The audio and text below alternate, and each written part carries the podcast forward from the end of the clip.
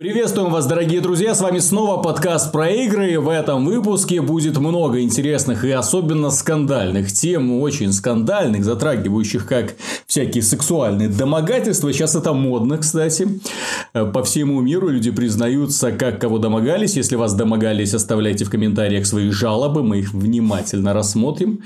Не поглумимся. Ну, ну, кроме того, мы, конечно же, расскажем вам про свежевышедшие игры, громкие, долгожданные данные, которые Одних людей немного разочаровали, других людей вдохновили. Вот Михаил проходил The Evil Within 2. Новая игра от Синди Миками. От... Ну, он там только продюсер. Продюсер, да. Э, хоррор, продолжение первой части, которая имела свои нюансы, тем не менее, запомнилась очень многим. Особенно она хорошо пришлась по душе тем людям, которые соскучились по боевикам формата Resident Evil 4 Тут им сделали подарочек, э, очень страшный, очень сложный, очень такой сумасшедший, особенно если наблюдать за тем, как меняется реальность вокруг героя. Но, к сожалению, э, дождать сиквела пришлось очень долго. К сожалению, потому что с тех, пор, с тех пор мало выходило подобных игр. Понимаешь, если раньше игры подобие Resident Evil их пытались копировать в большинстве своем, то сейчас даже Resident Evil не похож на Resident Evil. Имеется в виду, конечно же, седьмая часть. Но он как раз таки похож на Resident Evil, только классический да. с видом от первого лица. Ну, что нам дает вторая часть? Стоит ли ее покупать и кому она вообще предназначена? Ну, вторая часть нам дает, во-первых, а, по сути, элементы открытого мира. То есть вначале герой отправляется вот в эту вот аналог матрицы, система STEM, вот, а оказывается в таком маленьком городке, э, при ну, небольшом, который был создан внутри вот этой вот системы, и начинает искать свою дочку, которую ему сообщили, что она вот жила. Угу. И вначале ты, да, сразу появляешься вот в этом вот после вступления в, в районе и, в общем-то, понимаешь, что да, вот, пожалуйста, куда хочешь, туда иди, можешь там ковыря, ковыряться, где-то монстров э, убивать, которые по улицам тусуются группами или по одному. Там, например, по посмотреть какой-нибудь особняк вдали к нему пройти, посмотреть еще на какое-нибудь здание к нему подойти, там поковыряться, понаходить а что значит полезное. поковыряться? Ну, понаходить что-нибудь полезное, компоненты, опыт там из убитых монстров понабирать. То есть, а загадки? Загадок нет.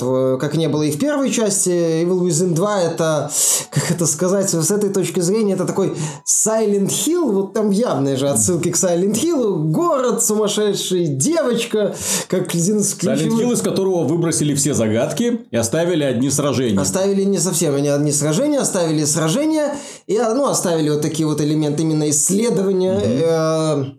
Ну, в Silent Hill он был, ну, понятное дело, тогда много исследований авторы не могли сделать в связи с ограничениями железа. Mm-hmm. Поэтому в Silent Hill, да, исследования были, но несоизмеримо, ну, значительно проще, чем в The Evil Within 2. The Evil Within 2 это вполне себе такой боевик в полуоткрытом мире. Mm-hmm. То есть локации не супер большие, но вот каждый вот уголок там тебе интересно осматривать, тебе хочется по всей этой локации ползать, чтобы собрать все эти вот ресурсы, все, все, все, все, все собрать, чтобы больше патронов было, больше аптечек, всего побольше, даже если, ну, ресурсов ты можешь сколько хочешь, ну, и героя много носить, еще да, и апгрейдить героя. Mm-hmm. Вот, здесь это есть, здесь есть крутые очень такие постановочные моменты, а, в стиле современных, э, скажем так, инди-хорроров. То есть, когда вот герой ходит по каким-то локациям, а, не то чтобы страшно, но э, постоянно что-то происходит, там какие-то странные события, э, реальность там может как-нибудь, как кубик Рубика, вот так вот перекроиться, тебе интересно, ты больше наслажд... ну, следишь за происходящим, не то чтобы сильно боишься.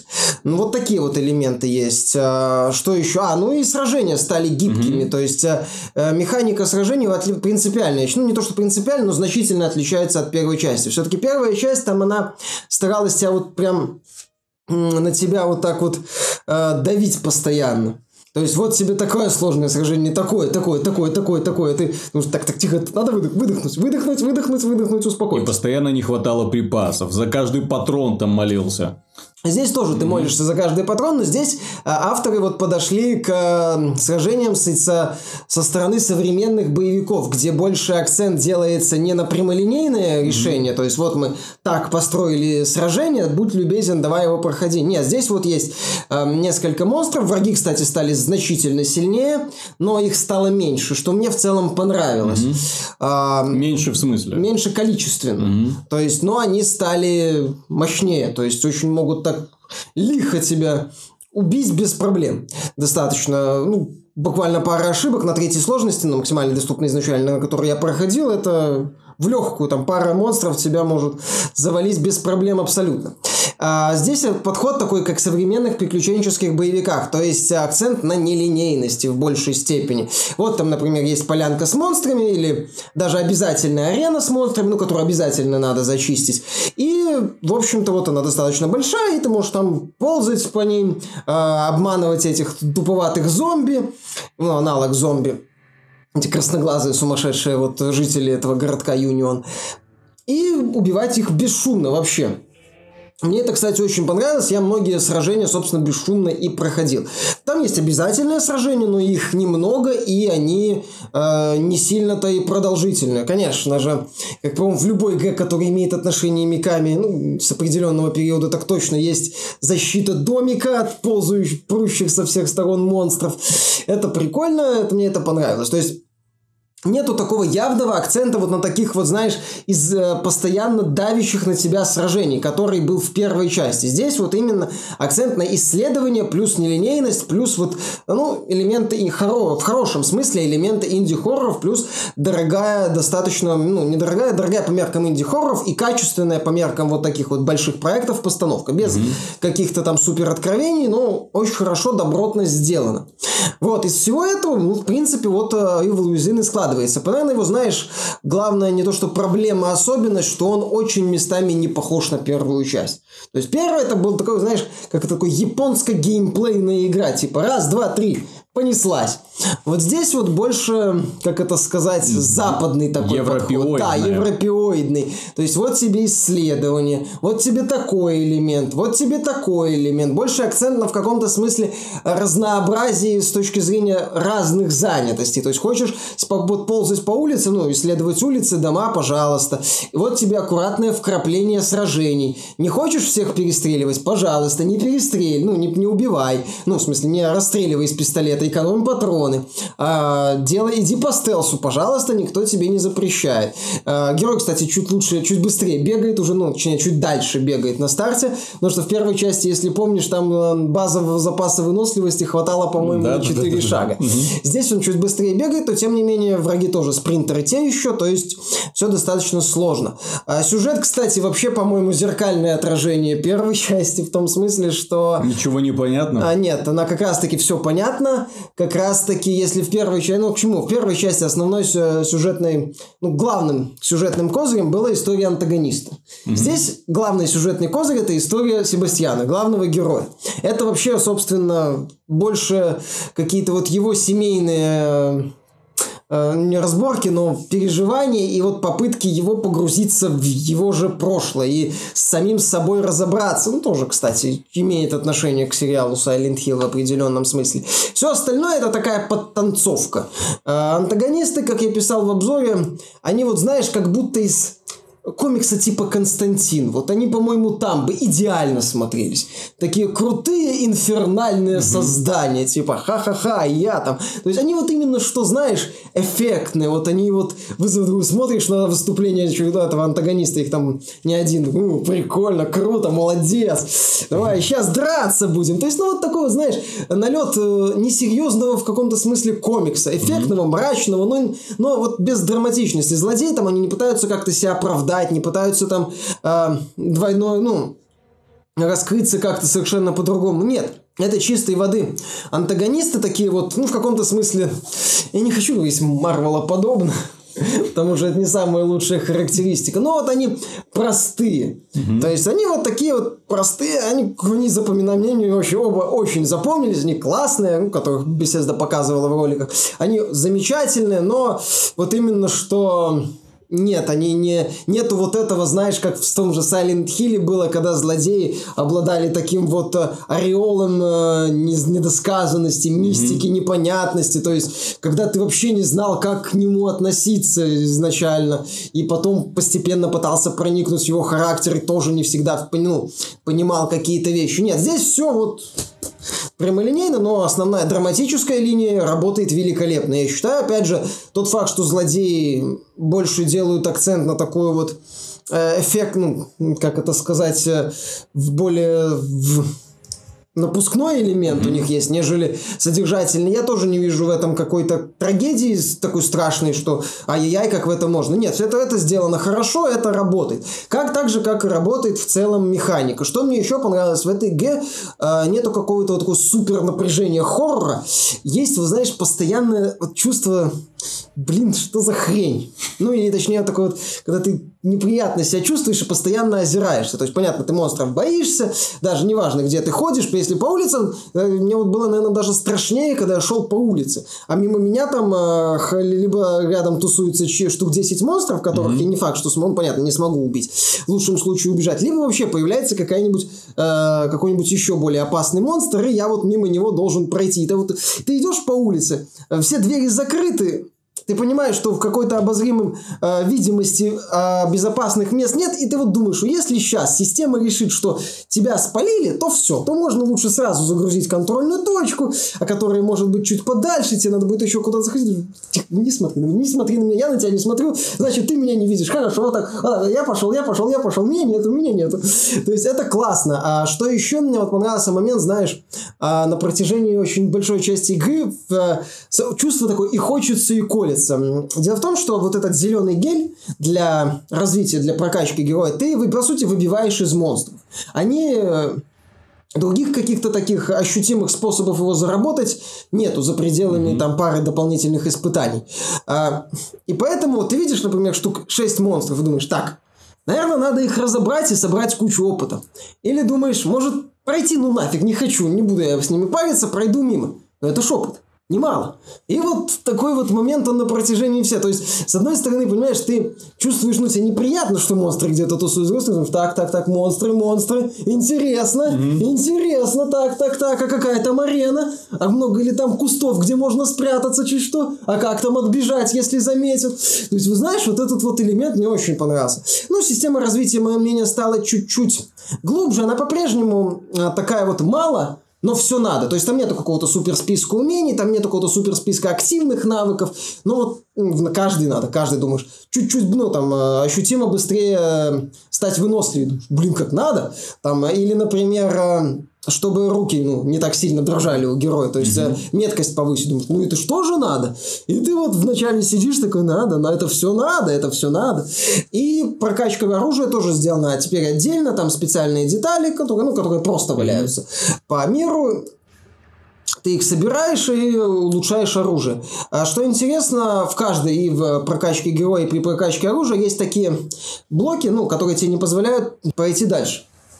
Для того, чтобы пройти дальше, например, прокачаться со второго на третий уровень, ты должен найти специальную деталь в случае оружия или специальный раствор, красный раствор в случае героя. Угу. Если ты, у тебя нет этого раствора оружия, то все, ты там со второго на третий уровень не прокачаешься, сколько бы у тебя геля или деталей не было.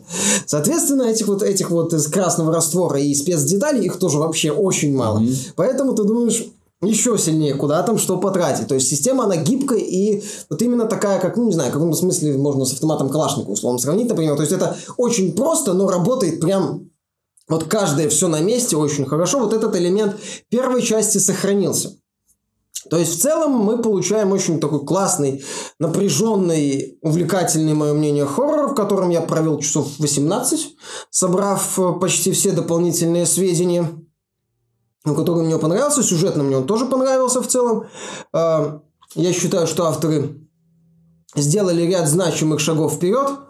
А, графика неплохая, не то чтобы гениальная, но неплохая. Анимация, конечно. Хорошо оптимизирована. Ну, Или с оговорками. Есть. Очень понравилась система освещения. В таких наиболее, таких вот важных, видно, моментах классно поставлено, очень хорошо. Некоторые локации, благодаря великолепной вот игре тени и света, местные Местный морг мне, при всей, казалось бы, банальности локаций, мне очень запомнился благодаря великолепному вот такому освещению с, интересным, с интересной расстановкой источников света и сочетанием вот такого освещенного части помещения и темной. То есть вот это мне понравилось. Опять же, хороший баланс между сражениями, стелсом, вариативностью, всем вот этим вот. Под конец вот мне, правда, сильно задолбало стелс с монстрами. Ну, потому что они... Так бери пушку, давали. Патроны. А мало ли, босс опасный. Ага.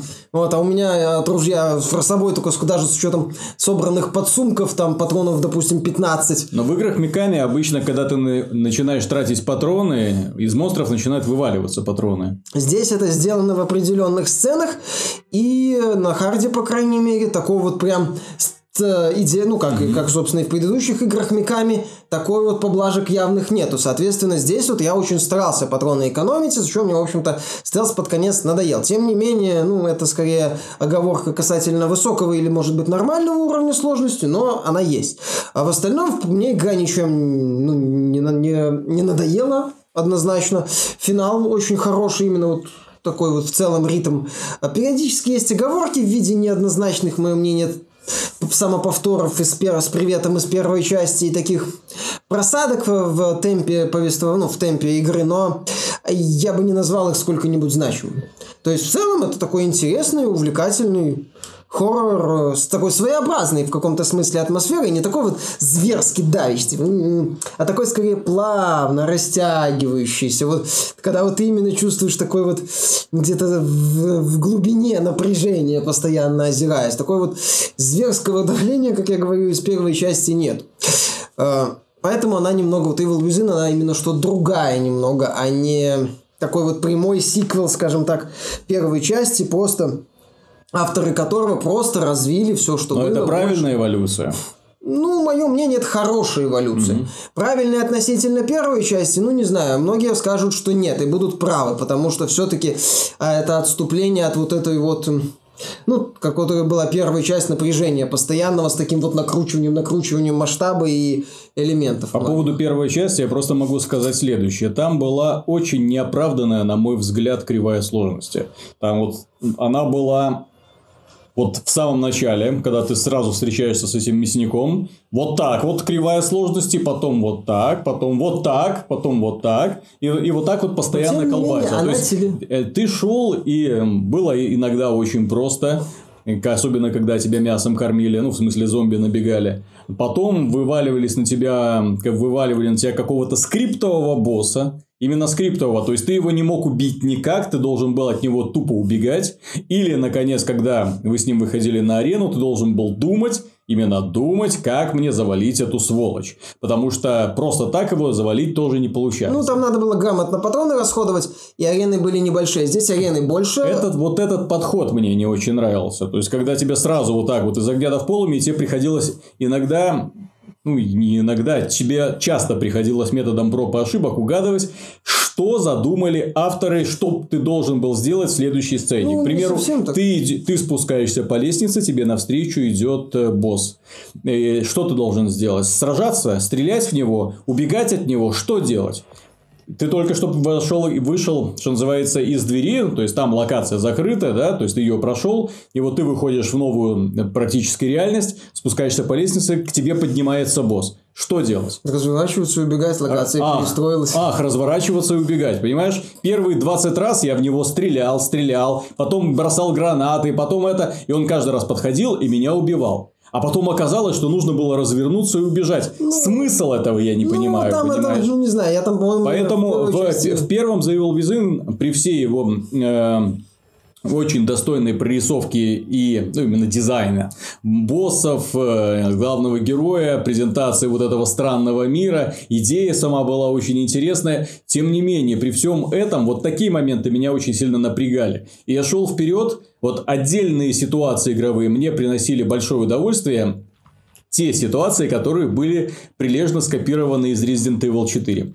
А были моменты, вот как я сказал, вот именно, я не знаю даже из откуда вот они были взяты, потому что такого я не видел вот странного геймдизайна, когда тебя внезапно заставляли быстро-быстро решать, что ты должен сделать по мнению авторов.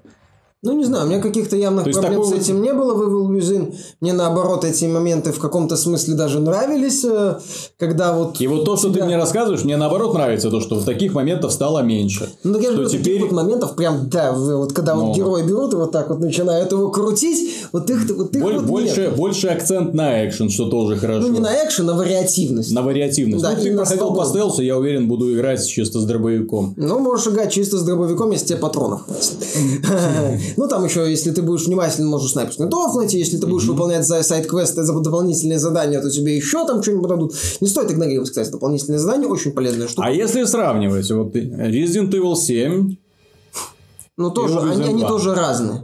У них тоже принципиально разные подходы. Resident Evil 7 это, по сути, э, копирка в каком-то смысле первых, второго, третьего резидента. То есть обязательные сражения зачастую, такой вот менеджмент ресурсов в инвентаре. В Evolution, по сути, менеджмента ресурсов нету. Там ты можешь... Я тебе не спрашиваю по поводу разницы механик, я тебе спрашиваю общее впечатление. Ну, мне больше понравилось, ну, я не скажу, что мне больше понравилось. Мне понравился Resident Evil по, по, по, одним, по, по совершенно одним причинам, мне понравился The Evil Within 2 по совершенно другим mm-hmm. причинам. То есть они разные, совершенно разной расстановкой акцентов, совершенно разными Окей, okay. а если тебя спросят, хоррор года, хоррор-боевик, боевик года, черт его знает. Ну, вот я, наверное, вот эти две игры и назову. Опять же, я не могу назвать тут однозначно в элите. Если какие-то брать в целом впечатления, то, наверное, Evil Within целостнее. Evil Within видно, что авторы уже понимают, что они хотят сделать, понимают, что из себя проект будет представлять, видят, что так это не надо, так, э, вот с этот элемент мы не будем сильно перегружать, так, вот мы там в финале сделали так э, столько-то сражений, хватит, не надо дальше тянуть, все хорошо, вот мы это еще здесь сделаем такой вот один вот штришок, и все, пошли дальше. В Resident Evil 7, например, финал меня выбесил практически. Где-то вот ты просто идешь по кишке с небольшими э, вот этими вот ну, небольшими пятачками, бум-бум-бум-бум-бум-бум, вот этих вот этих жижу вот эту ну, вот, да. которая там монстр. То есть... Фантазии хватило вот ровно до финальной главы. Ну, там даже до финальной потом, главы, потом пошло. до финальной 20%, mm-hmm. когда началось это, и финальный босс, там, мое мнение, ну, вот его, одна из его фаз, она достаточно тупа, здесь, э, мое мнение, изобретательнее чуть-чуть авторы пошли. То есть, понимаешь, в Evolution авторы уже следующую ступень идут, развивая свои предыдущие, ну, не развивая, меняя и э, э, перестраивая свои идеи. В случае с Resident Evil 7 все-таки я ему многое прощал, потому что авторы все-таки пытались что-то вернуться. Это был их первый шаг, это была их такая попытка вот переосмыслить э, э, всю серию, вернуть ее к корням, и она была в целом хорошая, но оговорок, конечно, в седьмой части э, я, при, я приведу к седьмой части больше оговорок, чем э, к Evil Within. Evil Within, да, целостней, как проект. А хотел бы ты увидеть третью часть Evil Within? Да, почему нет? В принципе, авторы умеют придумывать прикольных монстров, мир хороший, сюжет неплохой. С кооперативом? Не, не надо. С мультиплеером? Зачем?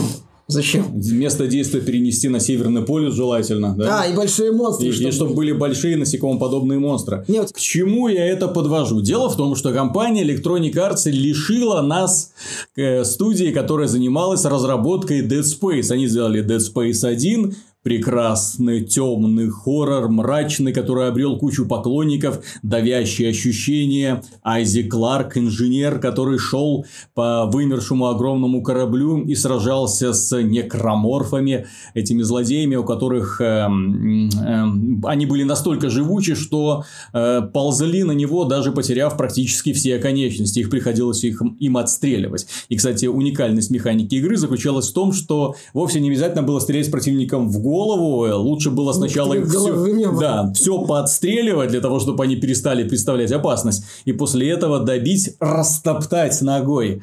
Э, очень кровавая игра, очень стильная, с великолепным звуковым дизайном, с потрясающим подходом к оформлению вот этого корабля. Было ощущение даже, что вот его создавали как пыточный инструмент для людей. Очень много острых углов, очень много таких вот э, радиаторов, там дымок какой-то вился. Очень атмосферно все это было и такой мерцающий огонь. Ребята подошли к оформлению великолепно. Игра была достаточно монотонной. Это некоторым людям не понравилось. Тем не менее, развитие героя, система апгрейдов. Именно презентация мне даже очень нравилась, как он заходил вот этот вот блок для апгрейда своего костюма. Очень жестко. Так, вот, потом снова выходил. А в целом был такой, знаешь, э, футуристический дизайн, не чистый, фут, ну, в смысле, не такой вот вылизанный стерильный футуризм, а такой немного мрачноватый, с явным налетом чужих. И, вот. ну, ну да, да, да. И вот очень чувствовалось, что ребята фанаты классической фантастики. И, собственно говоря, имя Айзи Кларк – это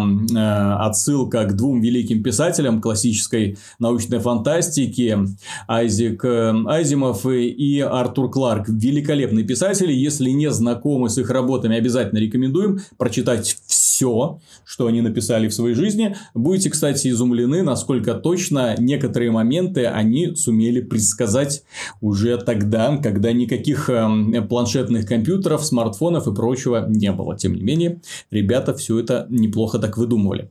Ну да ладно. А если вы каким-то образом по случайному стечению обстоятельств пропустили в свое время Dead Space, обязательно верстайте. Эта игра заслуживает вашего внимания. Точно так же заслуживает внимания вторая часть Dead Space Но она 2. была другой, да, Она но- была другой. Ее создавали как блокбастер. Очень много. Ну, видно, что очень дорогая презентация. По-моему, 60 миллионов долларов Ну, было потрачено на э, производство. Сказал, что где-то слышал, что по Да, его да, да. оценкам это 60 миллионов. То есть, э, в этой игре очень много э, сюжетных сцен, очень много такой дорогой постановки, именно дорогой постановки, когда видно, что ребята пытались использовать э, бренд Dead Space уже для того, чтобы сделать из чужого чужих.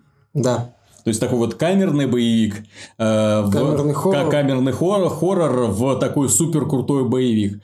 Кое-что у них получилось, отдельные моменты не удались. Тем не менее, игра была по-прежнему очень стильной, очень атмосферной и, как всегда, очень загадочной. Ну и плюс некроморфы опять э, были весьма странными и увлекательными противниками. Это было интересно.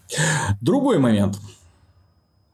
Прошло время, и ребята выпустили Dead Space 3. Кооператив. Заснеженная планета в качестве главной локации. Какие-то насекомоподобные твари, которые атаковали героев. И все смотрели и думали, эй, ребята, мы тут в Dead Space сели поиграть, а не в какой-то Lost Planet. Да, как- как Огромное кальку. количество критики вы- вылилось именно за сходство с э, вот этим вот сериалом от Capcom, который сама же Скорее, Capcom за отказ, задушила. атмосферы, хотя бы хоть намека на атмосферу мрачности и, э, как это сказать, хоррора, что ли, которая хоть как-то была представлена во второй части, и в третьей от нее вообще ничего не осталось. Да. А, зато появились огромные монстры, кооператив, кстати, неплохо сделанный, Темп игры изменился. а, куча однотипных сражений. Самое страшное, что изменился темп игры. Если первая часть, это осторожно. Вот это вот, когда ты шел э, в этой маске, страшно, да, и вот это постоянно, да, то есть вот эти вот гулкие крики сквозь шлем, классно, на, на атмосферу работало потрясающе. А, в первой части ам, Айзек э, Кларк не говорил, он Да. был молчалив, во второй части уже он научился разговаривать, и это тоже людям многим не понравилось. То есть, представьте, как если бы э, Морган Фриман, первые две части Гордон. Халк... Гордон Фриман, Гордон, Фриман, вот, э, вот Моргану Фриману тоже следовало бы помолчать Да, иногда. И вот если бы Гордон Фриман две части Half-Life молчал, молчал, молчал, молчал, третья часть... А вот и я, Ну, в, ребята, соскучились. В Half-Life 1 и 2, в отличие, был великолепно выстроена игра и механика, и сценарий так, что Фриман, собственно, не Да. должен был говорить. А вот в Dead Space все-таки в паре моментов ты понимал, что от Айзека Кларка хотелось бы увидеть определенную И реакцию. тем не менее, игра вот в третьей часть, почему многих, многим не понравилась, потому что он превратился во второсортный боевик от третьего лица. Вот, к сожалению, исчезла вот эта атмосфера напряженности, вот эта медленная поступь, осторожное заглядывание за угол, страх каждого малейшего Ну звука. или эффектность. При этом исчезла Герой научился драйв. быстро бегать, научился быстро, части. да, быстро прыгать. Он э, в компании с другом, да, естественно, для того, чтобы как-то сбалансировать их огневую мощь, на них вываливали кучу врагов, кучу врагов. И для того, чтобы не было скучно, этих кучу врагов вываливали на них постоянно. Это надоедало, это было неинтересно. Уже домой и финал расстраивал до безобразия, потому что он был очень невнятным. То есть ты три части шел вот к этому, К счастью, у создателей в конце концов хватило совести, они выпустили дополнение, которое продолжило историю и сумело таки поставить точку. Э, Не совсем жирную, но, по крайней мере, уместную точку. Мне дополнение в свое время понравилось, хотя третью часть я очень сильно раскритиковал. Так что в этом... Там были позитивные моменты, которые, по-моему, уничтожили микротранзакции, mm-hmm. которые вызвали тогда. Тогда еще были появлялись уже микротранзакции, mm-hmm. вроде как, ну, пускай в кооперативном проекте. Это тогда вызывало у многих, вызвало у многих сильный негатив. Также компания, студия, точнее, Visceral Games известна благодаря Dante's Inferno.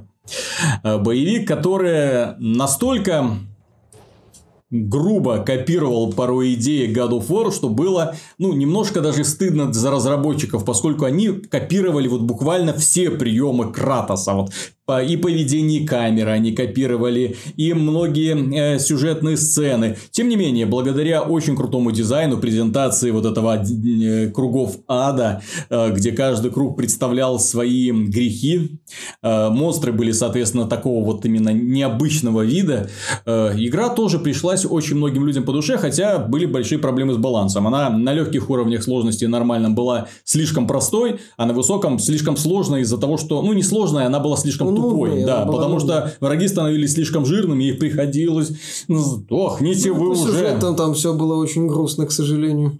В плохом смысле. Да. Uh, так что, не, ну, по крайней мере, у ребят вот можно перечислить несколько ярких таких достаточно проектов, благодаря которым им запомнили и которые фанатам запомнились. Был потенциал, скажем так. Потенциал был, но опять же, у них был потенциал, когда они делали игры по крестному отцу, первая и вторая часть. У них был потенциал, когда они делали игры по Джеймс Бонду. Ну, это все... Властелину колец. По крайней мере, в тех Симпсонам. Были позитив... Во многих играх ей Redwood Shores и Visceral были позитивные элементы, да, и видно было, что студия может дальше расти. Да, а потом они выросли до Battlefield Hardline. Ну, достаточно. Я не играл, компанию я не играл, потому что там была... Battlefield Hardline. Это...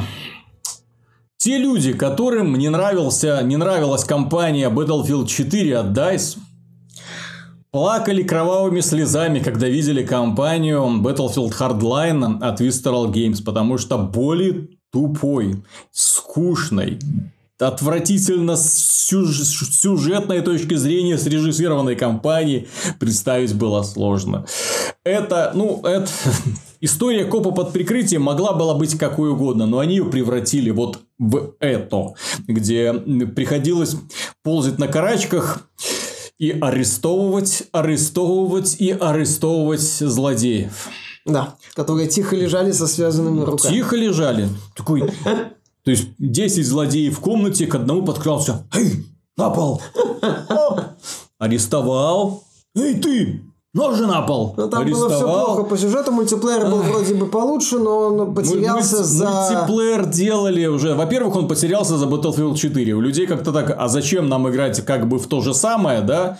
Только... Прокопов. Прокопов, да. Какая разница? Тоже Battlefield 4 к тому времени начал более-менее подавать... Они, они исправили проблемы. В отличие да. от э, старта... От Выпустили пару классных дополнений. Все было хорошо. И да, Battlefield, по сути, ну, такая добавка была, которая не особо всем понравилось. Да, так что ребята, к сожалению, э, выпустив, ну, фактически, вот у них была вот яркая звезда. Вот на небосклоне студия, которая делала э, игры по чужим лицензиям, внезапно пух, Dead Space.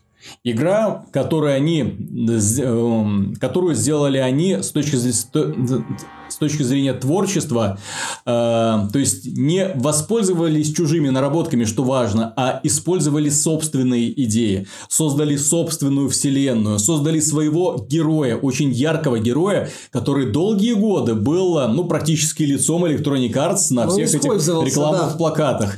Core Audito увлеченным пользователям Dead Space многим понравился, и Electronic Arts это использовала. Mm. Да. Точно так же, как э, Electronic Arts долгое время использовала Шепарда в качестве своего лица из Mass Effect, да? да? Ну, Mass Effect был популярнее, чем Dead Space все-таки. Ну, жанр не Не, тот. естественно, конечно. Но же. Dead Space, да, многим понравился. Это было... Многим, он, понимаешь, понравился в том числе, что это была мрачная версия Resident Evil 4, потому что Resident Evil 4 не то, чтобы всем многим не понравился, это была великолепная игра с отличной фанатской базой, базой, но вот именно идея сделать механику Resident Evil 4, да еще и в формате не супер боевика, коим ну, пытался быть не безуспешно Resident Evil 4, а в формате такого мрачного хоррора, вот это вот это было круто, и по сути, вот понимаешь, Dead Space это такая вот демонстрация того, что э, если взять э, кучу вторичных идей, ну, уже сделанных, и при этом придать им какой-то вот свой антураж, э, свой, свою какую-то фишку, то может получиться действительно очень крутая игра. И вот с Dead Space Я это тебе получилось. даже больше скажу. Если бы Dead Space вышел сегодня, он бы был бы еще более популярен, чем тогда. Да, потому что тогда в целом жанр хорроров был э, на излете. Тогда был Resident Evil 4, тогда был Resident Evil 5, тогда готовился Resident Evil 6. Resident Evil 4 и 5 еще раз, их стопроцентно, их, не- это не мрачный хоррор, да, там у тебя Не, постоянно ну есть просто, атмосфера- просто все, понимаешь, все так или иначе сравнивали с Резидентом и говорили, ну вот, клон Резидента. Ну, хороший клон Вот. А, се- Resident. а сейчас, наоборот, могли бы сказать, ну вот, клон Резидента. Давно не было. Нет, тогда в целом жанр хорроров не то чтобы умирал, но он, его популярность, ну не популярность, его раскрученность и какая-то такая э, медийность, скажем так, э, да и в целом, м, как это, и, и значимость в, среди пользователей чуть-чуть просела. Чуть-чуть. И мне кажется, что если бы... Ну, это Стерлинг, кстати, в своем видео, посвященном закрытию Visceral, отмечал, что Electronic Arts хотела сделать из э, Dead Space какую-то супер франшизу. Супер популярную, Суперфраншизу из хоррора. Супер популярную, с кучей дополнительных элементов. Там э, аниме, там еще какой-то, по-моему, мульти, ну не мульти, в смысле, мультфильм, комиксы, еще куча всего. Мини-игра, да. Мерчендайз, мини-игра, всё что там угодно. ответвление. Ответвление на V, Да, да, кстати, да, да, очень да. неплохая игра была на V Extraction. Очень хорошая игра. Которая не зашла. Тир, да, Да, которая не зашла. Ви распространение, не сильно распространенности Ви среди кор аудитории. Так, то есть они пытались вот вытащить этот Dead Space в э, следующую лигу, в лигу суперпопулярных игр. Но э, так вот, да, это даже сейчас, мое мнение, сделать проблематично, потому что хорроры никогда не, ну, не то, что никогда не были, наверное, после вот э, взлета жанра на PlayStation 1 с Resident Evil раз, два, три, а потом постепенно все-таки начало Ну, тут еще вопрос, что значит взлет жанра, потому что резидент эм, хорроры, что в кинематографе, что в игровой индустрии, это проекты, которые выстреливали. То есть э, снимала группа фанатов за копейки, какой-нибудь Хэллоуин. За ск- сколько там бюджет Хэллоуина был? Я не помню, не там не- не- несколько десятков тысяч долларов. Ну, не сильно большой. Заработали кучу миллионов долларов. Вы выстрелили. Но понятное дело, что если сейчас снять тот же самый Хэллоуин за кучу миллионов долларов, ты с, с этого Хэллоуина не сможешь заработать миллиард долларов. Ну, никак. Потому что люди на подобные фильмы в кинотеатры, по крайней мере, ходят с большой неохотой. Или вот оно можно сейчас привести в Ну, там качестве примера. много, да? очень много составляющих сошлось в случае Да, с да, «Оно». да. И, ну, опять же, он э, сколько, 500 миллионов по миру собрал, то есть это один из самых, по-моему, если не самый кассовый хоррор, в США, по-моему, так точно, у него 300 миллионов сбора, ну, так или иначе, у хорроров есть некий потолок, выше которого они не прыгают. Я же говорю, во времена PlayStation 1 хорроры цвели, действительно. А, Там у Resident Evil... э, Можно было сделать их дешево. Можно бы. Нет, Очень я- дешевая разработка. Я говорю, что Dead Space, мое мнение, Electronic Arts, если бы не пыталась сделать из Dead Space супер франшизу, а просто а, сказала бы так, вот у нас будет такой качественный имиджевая серия хорроров. Недорогая, то есть там, возможно, будет просто другой корабль или какая-нибудь база небольшая. И вот они будут продаваться своим тиражом там миллион, два, три, затраты на них будут сравнительно небольшие, и мы будем иметь отличную такую вот имиджевую серию. Но нет, Electronic Arts тогда понадобилось бдыщ 10 миллионов, 5, 10, 20, 30 миллионов. Эпоха речи тела. Да. Ну, эпоха речи тела хорошо началась и очень плохо закончилась, как ты помнишь. А, Там еще потом пришлось им А потому, вот потому что в итоге после Dead Space им сказали, так, пацаны, теперь делайте блокбастер. Так, делайте блокбастер с кооперативом. Да-да-да. То есть они вот пытались 60 миллионов во вторую часть. Блин, что-то не пошло. Кооператив микротранзакций, надо больше зарабатывать. Нет, то есть если бы они... Возможно, да. Хотя, если мы берем тот же вот серию Резидент, от первой ко второй, вторая часть от первой отличается местами значительно, но они сохранили от- общую атмосферу, они сохранили, ну, скажем так, стилистику резидентовскую, они сохранили многие элементы, которые работали. Ну так Resident Evil 7, он и не дорогой продукт. Я имею в виду про вторую часть. Ну, Resident Evil 2. Именно эволюция 1-2. Угу. То есть, когда авторы развивали идеи. То же самое могло быть с Dead Space. 1-2 плюс-минус еще, ну, можно было бы Нет, понять. Я имею в виду, что, к примеру, если сравнивать бюджеты, то очевидно, что бюджет Resident Evil 7, ну, совсем небольшой. Японцы, конечно, умеют утилизировать средства. Куда-то их запихивать, не знаем, куда. Вот, потому ну, что... Ну, бюджет вы... Evil Within явно небольшой. Бюджет Evil Within 2, Evil Within 2 тоже не выглядит супер дорогим. Так в том-то и дело, что он может не выглядеть супер дорогим, а потом они плачут жалуются, что вот, продали 4 миллиона копий, мало заработали. Сколько вы на него потратили, если вы мало заработали, продав может, 4 миллиона хотели, копий? Может, они потратили на 10 миллионов, хотели заработать миллиард, понимаешь? Э, неоправданные, непомерные аппетиты некоторых издателей и их попытка натянуть свои аппетиты на реальность, это, знаешь, отдельный mm-hmm. разговор. И, э, к сожалению, хоррор тоже становится его э, заложником вот этих вот аппетитов издателей. Dead Space стал заложником политики Electronic Arts а именно поли той политики, что давайте сделаем супер блокбастер. Нам мало, нам мало Battlefield, давайте сделаем из Dead Space новый Battlefield. Давайте сделаем из Dead Space что-то там у них еще, новый FIFA, ну, наверное по популярности. А в итоге нет. В итоге они, ух ты, блин, оказывается, хорроры не так хорошо продаются, как мы хотели. Тем не менее, у этого жанра есть очень сильная кора-аудитория, которая с удовольствием покупает игры подобного плана, которые скупает все, где есть страшные какие-нибудь клоуны, зомби и так далее. Да, эти игры уже понемногу набивают оскомину у многих людей, но тем не менее фанаты у слэшеров всегда есть. Не так много, чтобы, как у фильмов Marvel, естественно, то есть на них не пойдут прям всеми семьями, но тем не менее люди будут идти, люди будут покупать. Именно поэтому хорроры сегодня прекрасно себя чувствуют в такой вот среднебюджетном сегменте или даже в низкобюджетном сегменте, э, как независимые компании иногда выпускают. С попеременным успехом им удается это сделать. Тем не менее, иногда такие ну, хорроры это там хоррор скорее симулятор ходьбы, а именно да. боевые хорроры. Ну, я же говорю, вот они вы получаются. У беседы мое мнение с Evil Within получилось. Получилось. Два раза. Так О, видно, что недорогой. Так то я же говорю, и возможно, что он даже отобьется, несмотря на слабый старт второй части. Ну, Потому что, несмотря на то, что вторая часть там вышла в пятницу, первая во вторник. То есть, э, несмотря на такой старт второй части. Э, возможно, Resident Evil 7, если бы Capcom не задирала свои ожидания до небес, я думаю, что он бы мог э, быть успешным. И он успешен. Я думаю, что он уже успешен. Да, я думаю, что он уже успешен. 4 просто... миллиона копий. Это сколько нужно было потратить на игру, чтобы сказать, не отбился? Ну, может, 80. Ну, я же говорил, может, они потратят ну, 10 миллионов условных, но они хотят заработать 500 миллионов. Понимаешь, на хорроры тоже тратится немного денег. У хорроров, ну, в фильмах э, жан... Э, бюджеты хорошо, если 40-50 миллионов, а иногда даже меньше 10, зачастую даже меньше 10. Вот. И при этом компания хотела, допустим, не 200 миллионов собрать по миру, а 600 миллионов. Но вот не собрал. Им это не нравится. То же самое у Capcom. Она потратила на Resident Evil 10 миллионов, заработала 200, а говорит, не нравится. Мы хотим заработать 500. То есть, если вот компании бы адекватно оценивали, скажем так, э, рынок хорроров, то, возможно, было бы чуть больше хорроров. Возможно, бы э, Sega продолжила бы Alien Isolation, который продался 2 миллиона копий, что я считаю хорошо. Мое мнение даже отлично. Ну, но Sega сказала, нет, игра продалась плохо, извините. Хотя, несмотря на то, что мне эта игра лично очень сильно не нравится, там были великолепные идеи, там был потрясающий дизайн, ее можно было бы продолжить. Графон. Графон, ну, графон, дизайн там был.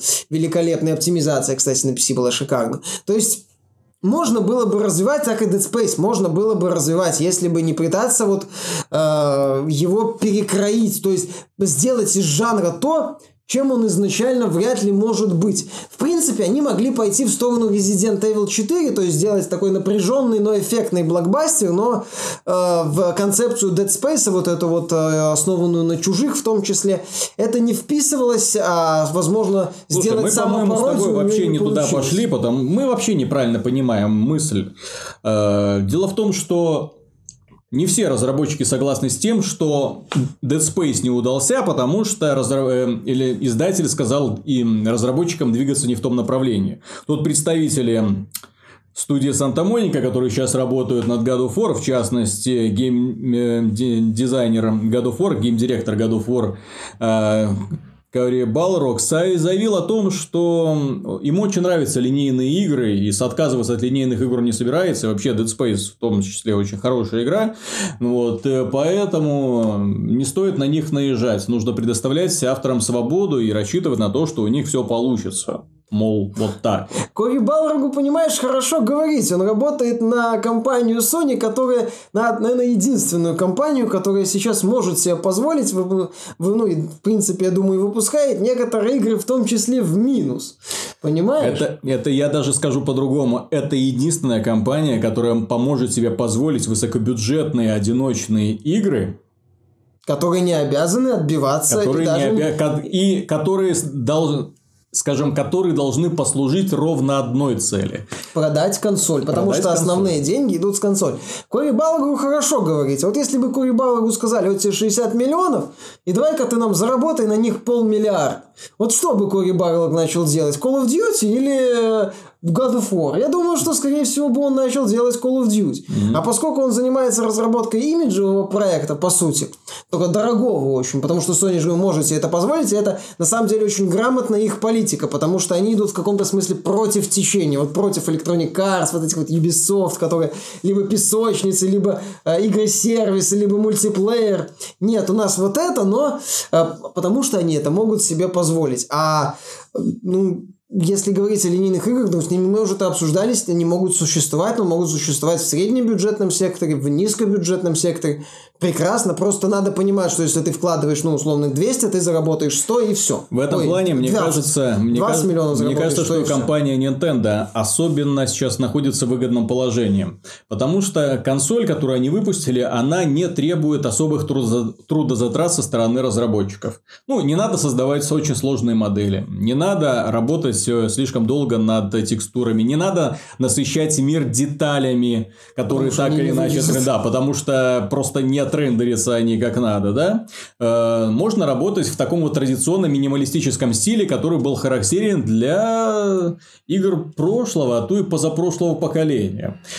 И на этом этапе Разработчикам нужно будет концентрироваться не на визуальной составляющей, а на проработке игровой механики. Что, кстати, компания Nintendo демонстрирует э, на примере своих собственных игр, которые она выпускает. Чистая механика. Mario Kart – чистая механика. ARMS – чистая механика. Ну, Splatoon – чистая механика. Зельда – чистая механика. Super Mario Odyssey – чистая Естественно, механика. да. То есть, там, э, естественно, все это сопровождается очень классным дизайном, но так или иначе, это игры, в которых тебе не пытаются удивлять сюжетом, тебя не пытаются пытаются удивлять какой-то красотой мира. Он красивый, но красивый благодаря стилистическому, да, оформлению, грамотному сочетанию красок.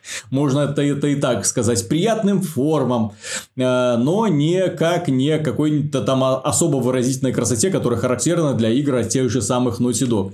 Вот, поэтому э, я смотрю, и разработчики э, независимые, в частности, они подтягиваются к Nintendo Switch, и я смотрю, что вот они понемногу начинают выпускать, переиздавать игры на этой платформе платформе. И мне кажется же, э, если Switch будет продаваться и дальше такими темпами, как оно продается сейчас, это самая продаваемая консоль уже, которая месяц подряд. Треть. Да. Э, и если оно продолжит дальше такими же темпами, вполне может статься, что некоторые разработчики скажут, ну, ребят, разрабатываем для Switch и PC. Да.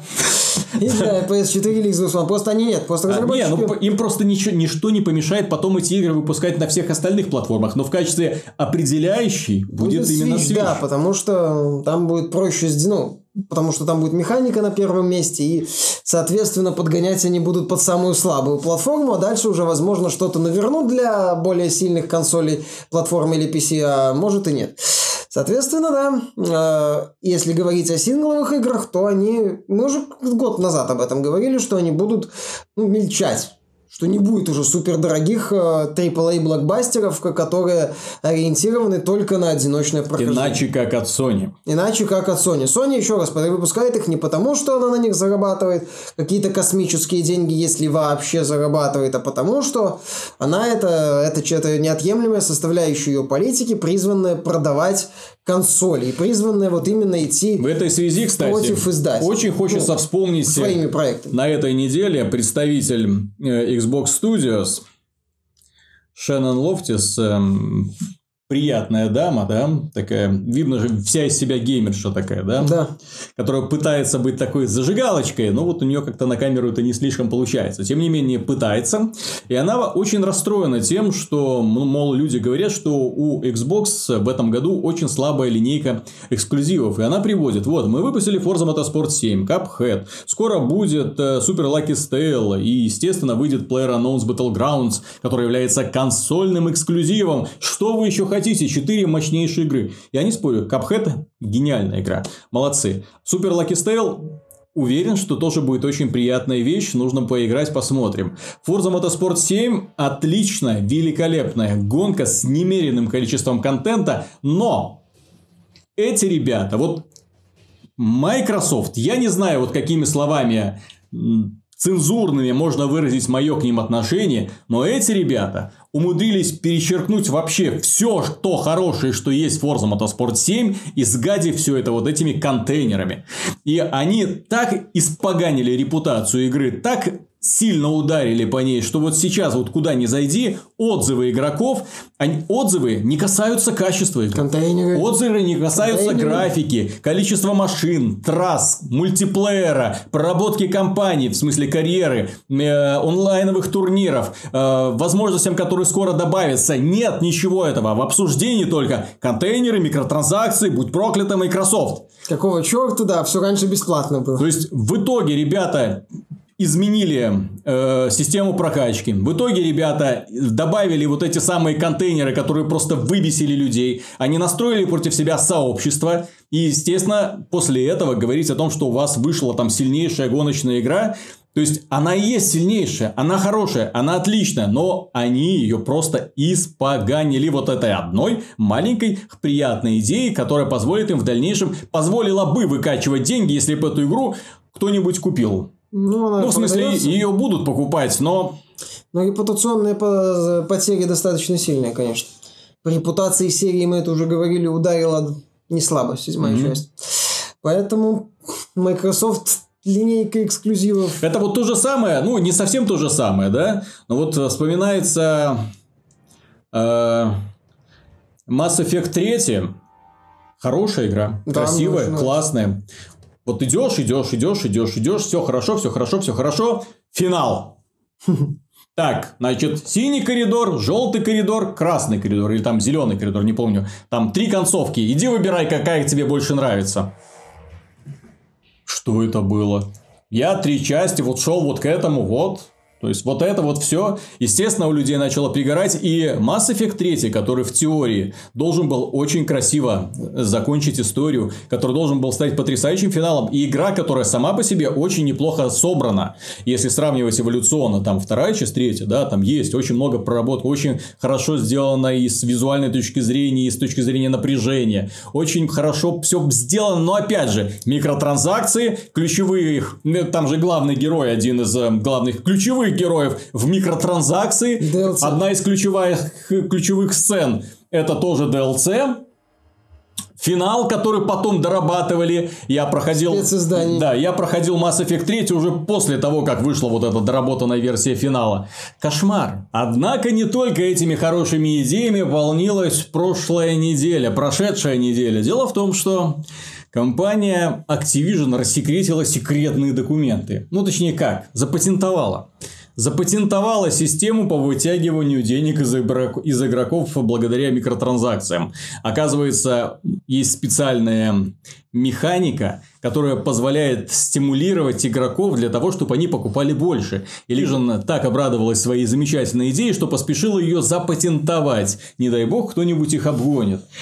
А смысл этой идеи в следующем. Дело в том, что э, когда игрок получает входит в игру, он должен оказаться в компании опытных игроков. Опытных игроков, которые одеты или имеют на руках какую-нибудь особо ценную пушку. Таким образом, игроки э, посмотрят на это и будут завидовать. Ну, Сначала игрока поставят в известную Да. позу и А сделают ним позавидовав, да, а вещи. позавидовав, о, этот товарищ э, захочет приобрести себе тоже такую же вещь и пойдет и будет покупать что? Правильно, не конкретно эту вещь, а пойдет покупать контейнеры. Много контейнеров надежде, что им выпадет эта вот самая супермощная пушка или какая-нибудь броня. А когда она ему выпадет, система поставит, пытается поставить его в такой матч, чтобы он там смог использовать эту пушку. Да, то есть ему, и... ему подберут игроков специально наинизшего уровня для того, чтобы вот сразу после приобретения он получил какую-нибудь классную пушку, и внезапно оказалось, что он начинает всех Работает. болеть. Да. Пока не увидит Система поощрений. И он подумает, боже мой, я потратил в 10 долларов и уже бог, давай я потрачу еще 50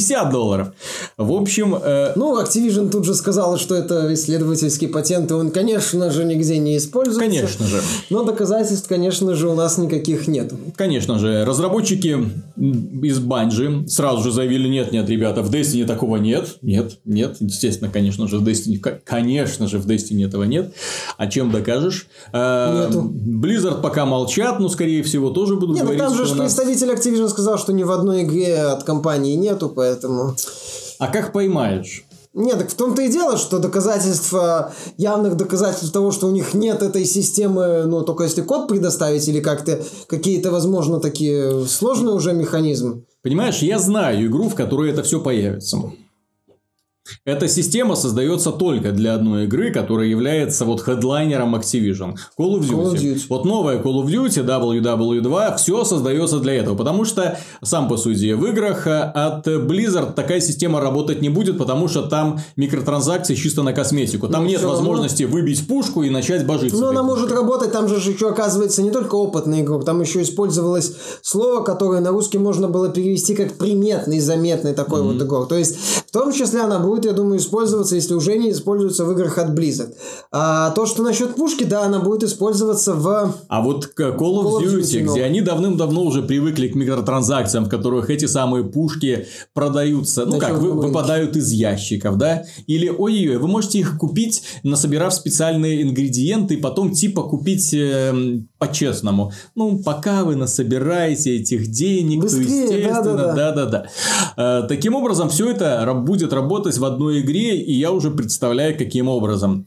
И мне, честно говоря, нет, с точки зрения бизнеса, к Activision у меня вообще претензий никаких нету, потому что так работают абсолютно все компании. Интернет-магазины, любые, э, любые вообще торговые сети. Они пытаются заполучить ваши контактные данные. Они пытаются добавить вас свою базу данных. Они пытаются просчитать и анализировать ваши покупки, чтобы предположить, что вам больше понравится. На основании этого высчитываются скидки, которые помогут их при, им привлечь вас в следующий раз. Это все простые, понятные функции, которые развиваются, развиваются и развиваются манипуляция потребителем давным-давно вошла, а век э, интернет-технологий, когда вы у них на виду, когда вы вводите свои собственные персональные данные, и они по вам могут отслеживать абсолютно все и прогнозировать, что вам понадобится в следующий момент, и не просто вам, а вот огромной совокупности и высчитывать э, э, прогнозировать ваше поведение, как часто вы ходите в магазин, что именно вы в этих магазинах покупаете. Какой ценовой категории, да, какой ценовой марку категории, и так далее, и так далее. Что, вам, все... что вам еще может понравиться? Да, да, да. А если вы купили это, то вам может еще понадобиться вот это.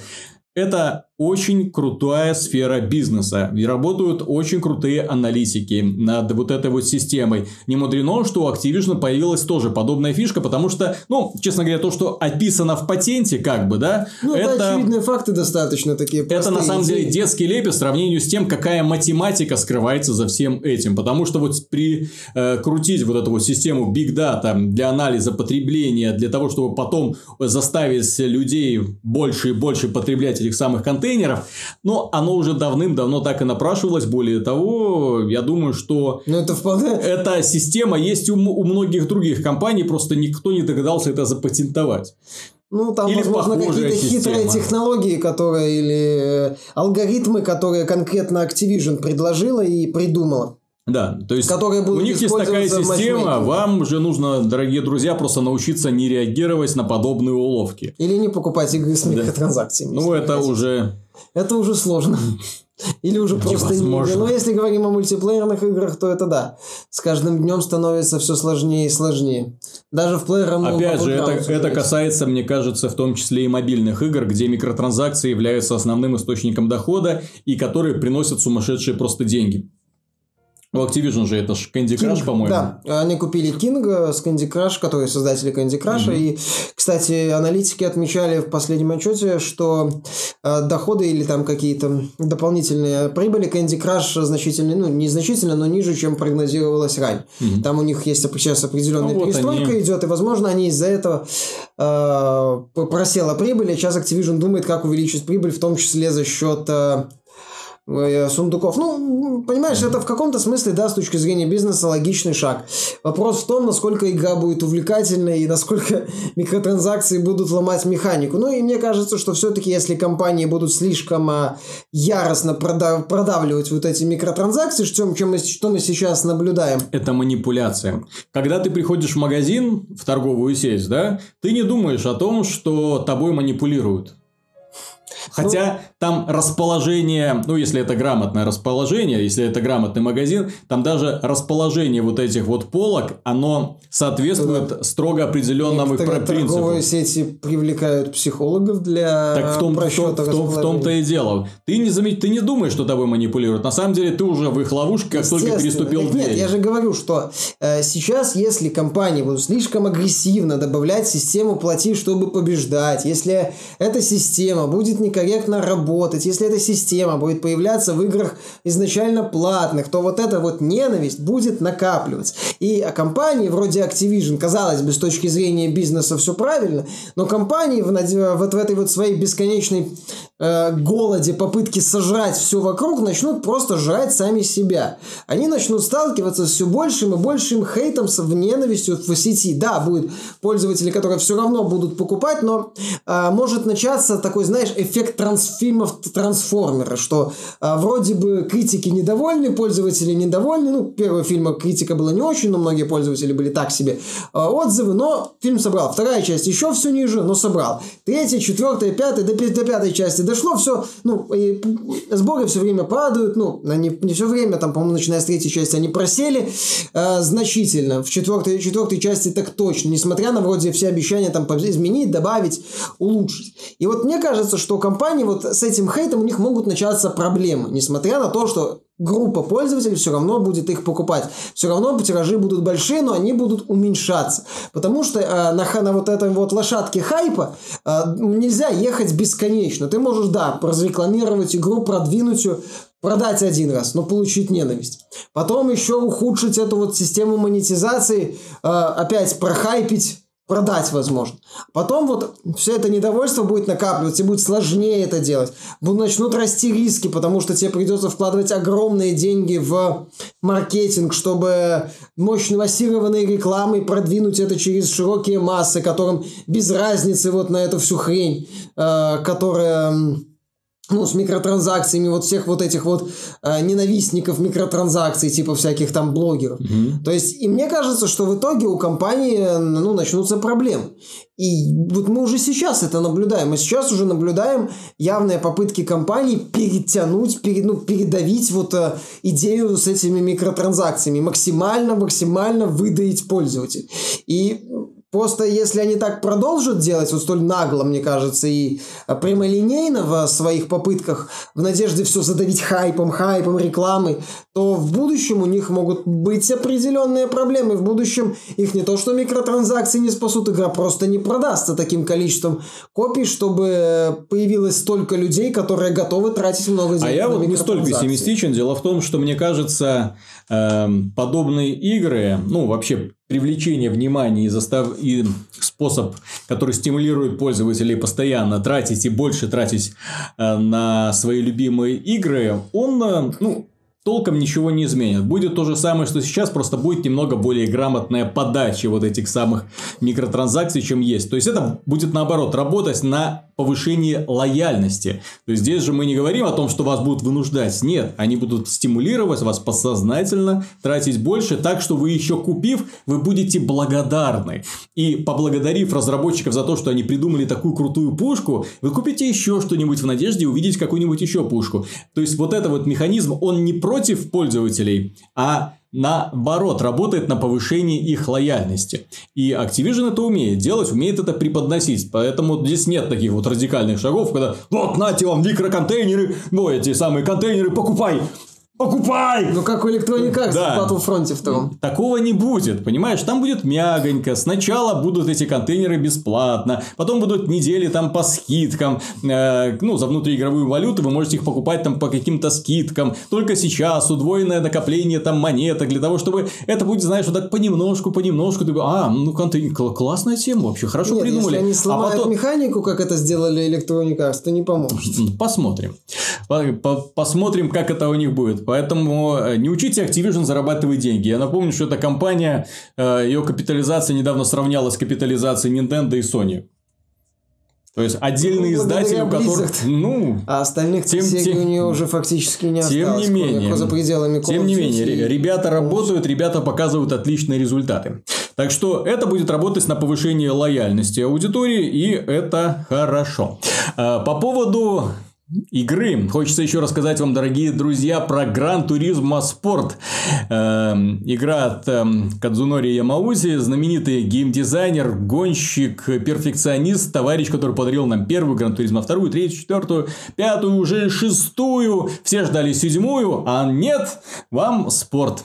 Э, Что это значит? Это значит, что данная игра создавалась под эм, э, эгидой Я. ФИА, да, э, международная ассоциация, то есть в данном случае будут э, все соревнования проводятся в строгом соответствии с правилами, с полным исключением читерства, поэтому игра постоянно подключается к онлайну, именно поэтому она требует вашего присутствия, э, присутствия, точнее подключения к серверам. Ни в коем случае, если вы не подключите игру к серверам, то есть вы будете в онлайне, но вот к серверам не подключится, вы не получите доступа ни к одному режиму, только к аркаде с ограниченным доступом, ну, сколько машин открыли, сколько трасс открыли, вот на тех и катайтесь, потому что вы даже сохраниться не сможете, если не подключены к серверам. Ну, вот такая вот идея. Э, То есть, эта игра э, предназначена исключительно для киберспорта, исключительно для онлайновых гонок, для гонок с живыми соперниками. Правда, есть нюанс который стоит учитывать.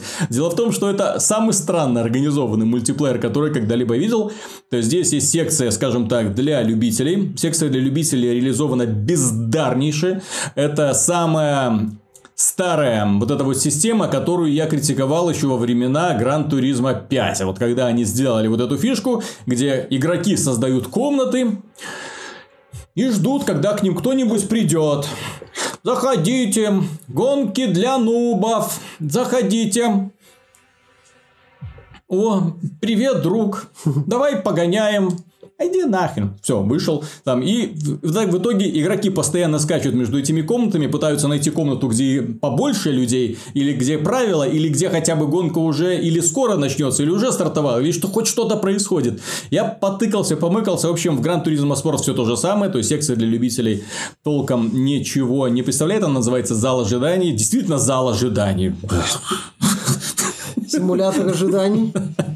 Сидишь и ждешь. Создал комнату и ждешь. Э, с Режим, э, основной режим Гран Туризма Спорт так и называется, называется спорт. В нем э, каждый час проводится три гонки. Три, ну, где-то на 5 минут одна гонка. Достаточно быстро все это проходит. То есть, э, 15 минут игрового времени в час вы занимаетесь, собственно, мультиплеером. 15 минут, четверть времени вы занимаетесь мульти, в, мульти, в игре, которая требует постоянного подключения к онлайну. Вы 15 минут в час можете и играть, Собственно, играть в онлайне. с, в онлайне с другими игроками. Все остальное время это прохождение квалификации. То есть, перед тем, как начнется гонка, есть строгий таймер, который чает так, э, в 40 минут стартует данное мероприятие. Все, вы не сможете начать это мероприятие с другими игроками, даже если все зайдут, и если все захотят стартовать. Нет, вы проходите квалификацию. То есть, в одиночку гоняете по кругу, показываете как можно лучшее время. Если вы показали время лучше, чем остальные, или, э, по крайней мере, в середине, то это определяет ваше место на Стартовый решетка. стартовой. Там нет решетки, к сожалению. Вот как вы из бокса выезжаете, вот в такое место вы и займете. Вот в зависимости от остальных игроков. То есть, кто показал лучшее время, тот впереди. Естественно, он, в общем-то, и выиграет гонку в итоге, судя по всему, да, ему никто не будет мешать. А, те, кто показал наихудшее время, естественно, толкутся сзади. И там толкутся по полной программе. А, Они попытались в Polyphony Digital сделать систему, которая эм, исключает эм, неаккуратных водителей, исключает хулиганов. Э, то есть, за столкновение машин машина э, хулигана и того человека, которого он занес, ну, занесло, в смысле, вынесло с трассы, становятся призраками, то есть с ними нельзя взаимодействовать. Тем не менее, столкновения случаются постоянно. Вот. Э, и немножко вот оно выглядит очень странно. Когда ты едешь и видишь так, вот эта машина внезапно стала призраком, вот эта внезапно стала призраком, вот этот наехал колесом на кочку, стал призраком, вот, а сейчас он, ты к нему подъезжаешь, о, он призрак, призрак, призрак, ты в него как бы въезжаешь, а потом бац, он перестает быть призраком, и ты, получается, его толкаешь, и ты становишься призраком. Ну, в общем, дурдом какой-то становится. Вот. Но, тем не менее, эти гонки имеют право на жизнь, они максимально, скажем так, сделаны для того, чтобы стимулировать игроков ездить очень аккуратно, потому что больно наказывается за все столкновения, уровне. Она э, преподносит очень хорошие призы. Даже если ты проиграл, тебе э, нарабатываются так называемые бонусные мили. Бонусные мили – это альтернативный э, способ заработка. То есть, здесь есть кредиты, за которые покупаем машины, ну, по старинке. А бонусные мини можно обменять на сопутствующие товары. И я уже предвкушаю, как скоро будет полыхать у людей, которые купили эту игру. Дело в том, что э, вот магазин вот этого вот обмена бонусных миль на различную шелуху, э, он уже заточен под микротранзакции. И я вот уже предвкушаю, как там появятся контейнеры, которые будут продавать нам все эти наклеечки, расцветки для машин, позы гонщиков, шлемы, э, костюмы и все и машины, естественно, и все остальное, ну, я думаю, что только можно Sony туда засунуть. не пройдет мимо такой возможности. Ну, на, напрашивается, просто напрашивается, напрашивается, потому что бонусные мили нарабатываются медленно, естественно. Все нарабатывается медленно, все стимулирует э, к тому, чтобы ты постоянно торчал в онлайне, чтобы ты постоянно что-то э, выдумывал, точнее, ну, тратил свое время для того, чтобы зарабатывать немножко больше денег. Э, к сожалению, Gran Turismo Sport это не совсем игра для тех фанатов Гран-туризма, которые любили в первую очередь э, возможность поездить на всем поездить на всем и везде. То есть разные города, э, прекрасные ну, локации, ну, горные там ландшафты, э, машины 50-х годов, 30-х годов, вот эти странные драндулеты непонятно какого времени, которые, кажется, придумал Леонардо да Винчи. Все это было в предыдущих частях, и это было великолепно. Да, некоторые машины перешли к нам прямо из эпохи PlayStation 2, вот эти очень корявые модельки. Тем не менее, те модели, которые разработчики выпилили, такие так называемые премиальные, они были сделаны великолепно и нам позволяли прокатиться на всем. Вот, вот ты захотел вот на любой существующей машине, ты мог хочу такую-то машину. С высокой вероятности ты бы ее в Гран нашел. Легко. Ну что сейчас есть в Форте. И кстати, это все вы сейчас можете делать в Форте. Очень приятно что те машины, которые есть, они все премиальные, то есть нет уже э, вот все, все от всего было решено отказаться, от всей вот этой вот дряни эпохи PlayStation 2. Э, но в то же время сохранили трассы эры PlayStation 2 с минимальными доработками. Это очень бросается в глаза, особенно в сравнении с Forza Motorsport. Качество трасс, да, вызывает вопросы. А убрали динамическую смену времени суток. Убрали погодные условия. То есть, прокатиться под дождь или в снег вам не получится.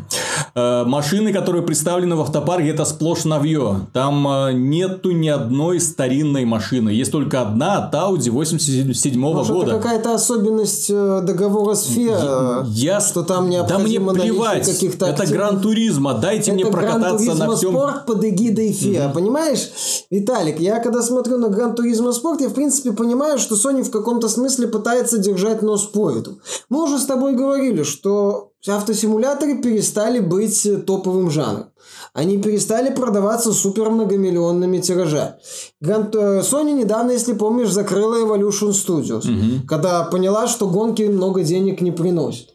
Вот, а, и опять же, это не проект типа, вот как мы говорили, сингловые дорогие игры, которые могут типа зацени, mm-hmm. посмотри, вот как у нас. Такого от Electronic Arts не увидишь. Видишь, что у нас есть? Вот, то есть, если такое что-то с гонками сделать, ну, скажут, там не, не, так, не такая большая аудитория, и это не так сильно влияет на картину рынка. Mm-hmm. И Sony посмотрела на это, Evolution разогнала, Gran Turismo Polyphony Digital все-таки решила, что это будет слишком сильный удар по имиджу, и решила, в общем-то, заработать побольше, прикладывая... одним махом, да? Да, просто прикладывая минимум усилий. С одной стороны, выпустила недорогой проект, э, приду, подтянув, так сказать, за уши некоторые оправдания, связанные с э, определенными вещами вроде того же Always, on, Always Online, ну, это, возможно, требование ФИА, соответственно, вопросов никаких э, машин мало, потому что это спорт, э, компании нет, потому что это мультиплеер, то есть, ну, такие вот, э, знаешь, э, потратив на то, чтобы придумать оправдание, много денег тратить не надо, достаточно, я думаю, не так-то много сотрудников, которые... И фанаты придумывают оправдание за них.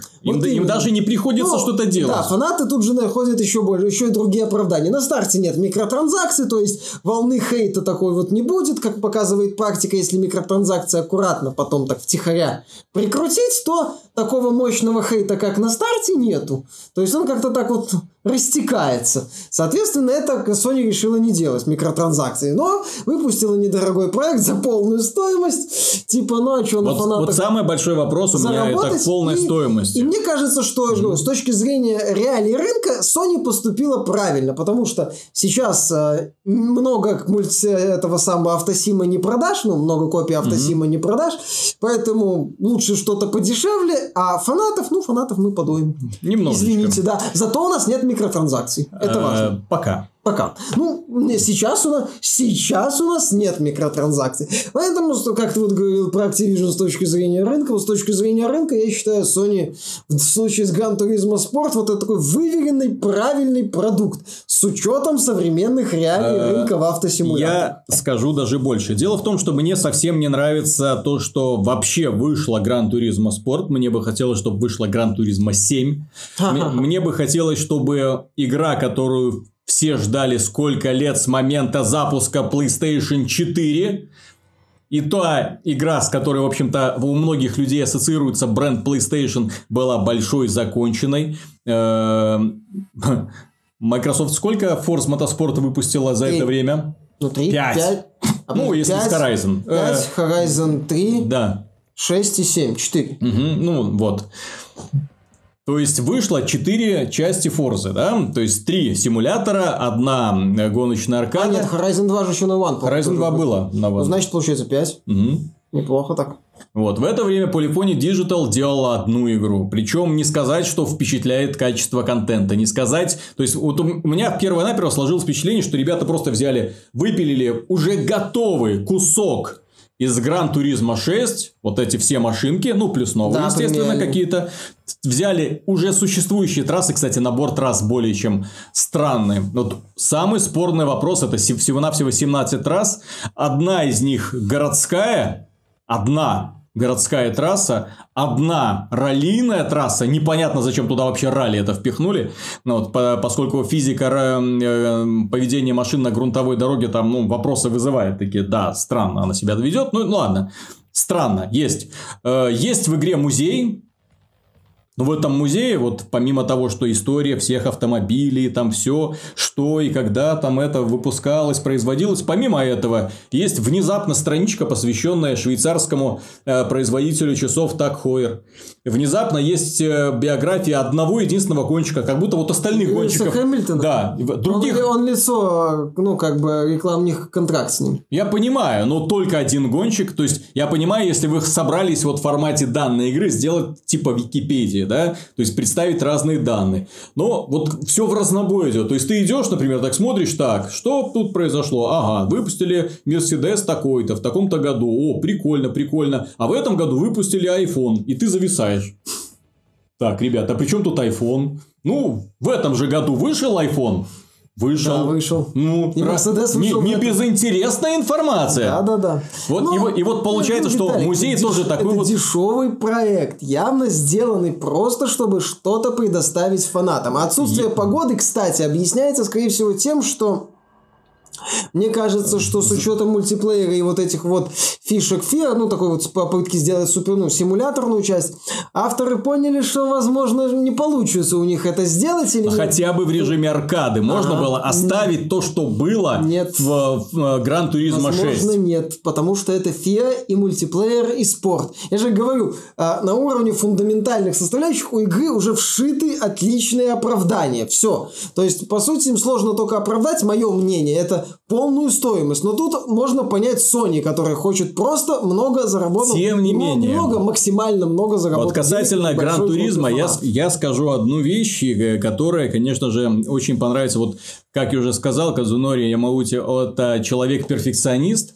И вот то, как шикарно игра показывает автомобили, как она стильно показывает разные трассы, музыкальный ряд, как шикарно подобран. Ты вот просто вот запускаешь игру, и просто отваливаешься вот на экране главного меню. И ты, и ты вот на это главное меню можешь смотреть бесконечно. Это красивая смена планов, выезжают разные автомобили, их показывают с разных сторон, они урчат моторчиком, все это под плавную музыку, это все так мило. И ты такой, а Я большую часть, большую часть времени в Гран Туризмо Спорт провел в фотомоде.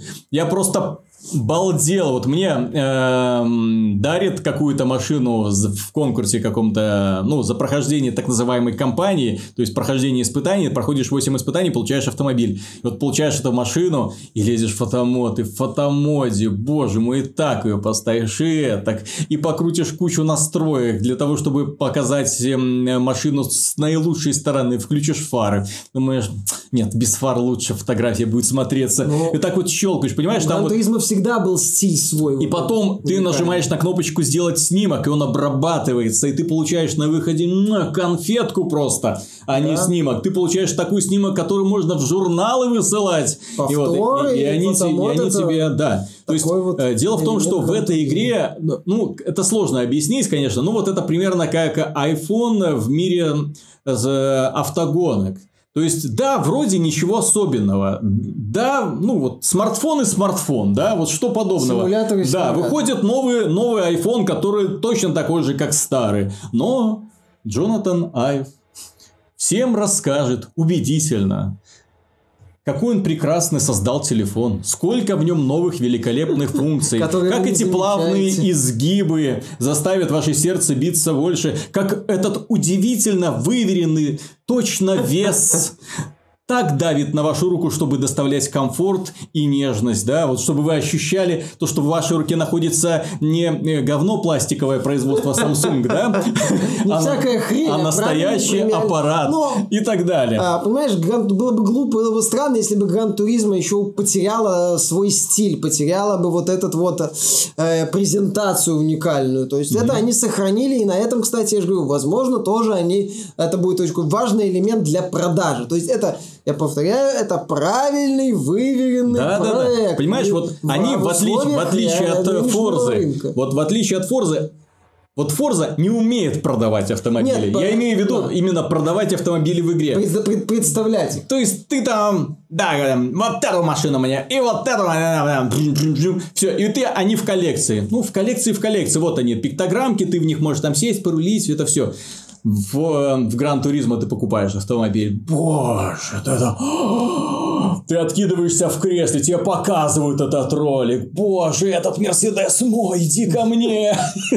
Я хочу тебя. Я же говорю, стиль, презентация. И, плюс, конечно же, физика. Физическая модель в Гран Туризмо выверена. Вот она такая математическая. Много условностей, но она математически точная. Форза ощущается более аркадной, динамичной, драйвовой. Когда садишься в автомобиле в Гран Туризмо, но это, не знаю, это вот как ты в Майбах сел. То есть, и ты ощущаешь этот автомобиль, ты ощущаешь каждое вот колесо, как он движется, вес чувствуется, да, ты сел не в корыто. Вот, сел в автомобиль в Гран Туризма, и ты уже в, в этом самом Форсаже. Все тачки Форсе. Форсаже, в фильме Форсаж имеется в виду, все тачки угарные, классные, в дрифте заходишь в повороты. Очень классно реализован дрифт. Реализация скорости машины там вот. То есть, это, это вот именно два, две разные стихии. То есть, вождение такое, знаешь, вот, когда ты сидишь и чувствуешь себя вот не просто там э, за рулем, а ты на троне. Ты на троне э, водительском. Вот если можно так, вот есть водительское кресло, в Гран Туризмо водительский трон. Вот ты сидишь и просто кайф ловишь. Я веду машину. Вот. В э, Форзе, да, ты в форсаже. Ты вот сел, вот все, ты герой. Вот с тобой рядом Вин Дизель. Все, погнали, погнали. Вот. Тоже классное ощущение. Совершенно разные стихии, совершенно разные физические модели. И то, и то симулятор. Где-то проработана одна деталь лучше, где-то другая. Где-то свои условности, где-то свои. Я не могу это э, сказать хорошо или плохо, просто совершенно разные ощущения. Э, то есть, такое вот, с одной стороны, очень такой пафосный, дорогой стиль, и с другой стороны мы имеем именно драйвовые гонки. То есть в этом плане Гран Туризма, конечно, вот с точки зрения презентации, с точки зрения возможностей, максимум, что только могли сделать. Э, с точки зрения остальное, ну, к сожалению... Ну, Sony понимает, что это в данном случае банальное прожигание денег, потому что много консолей, судя по всему, на Гран Туризме сейчас не продашь. Лучше потратить деньги, на, говорю, на какой-нибудь God of War или Horizon новый, или Кадимовский проект. Сейчас эти игры привлекают значительно большую аудиторию. Но, тем не менее, начинали мы выпуск с разговора про сексуальные домогательства, и настало время к ним вернуться. Дело в том, что бывший сотрудник Naughty Dog заявил о том, зовут его Дэвид Баллард, он работал в Naughty Dog с 2009 по 2014 год. И как он заявил... И с 2015, по-моему, по 16. Он в год потом проработал в Ubisoft, потом вернулся в Naughty Dog. Тем не менее, он заявил, что его сексуально домогался начальник. Имя начальника, к сожалению, не установлено. Пол вроде тоже неизвестен. Пол тоже неизвестен, но мне хочется думать, что этот начальник был мужского пола. Почему? Ну, потому что тогда сексуальные домогательства выглядят интереснее. В том плане, что вроде как и домогательство, но вроде как нужно было проявить толерантность. Ну, как это? Или, а если это были домогательства со стороны женщины, ну, вообще странно. Может, он гей.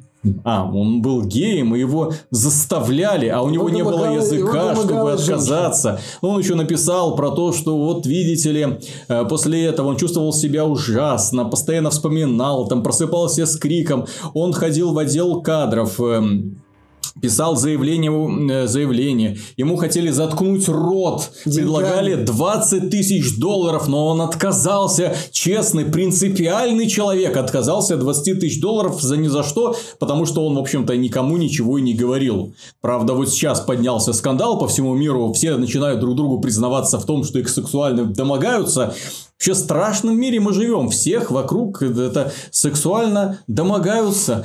И, и, и не знаешь, когда к тебе прилетит следующее сексуальное домогательство и с какой стороны. Тем не менее, ты смотришь на это и понемножку офигеваешь. Ну, начало все, конечно, с голливудского продюсера. Харви Вайнштейна. Который пробил кучу звездюлик э, в большой бизнес, который позволил им завоевать Оскары, награды, пробил им места в дорогих фильмах, которые который, в общем-то, обеспечил им карьеру, с которым они ходили под ручку, с которым они фотографировались, улыбались. Много этому свидетельств есть. И все все это время прекрасно знали, через какую постель та или иная звездюлька пробилась в шоу-бизнес.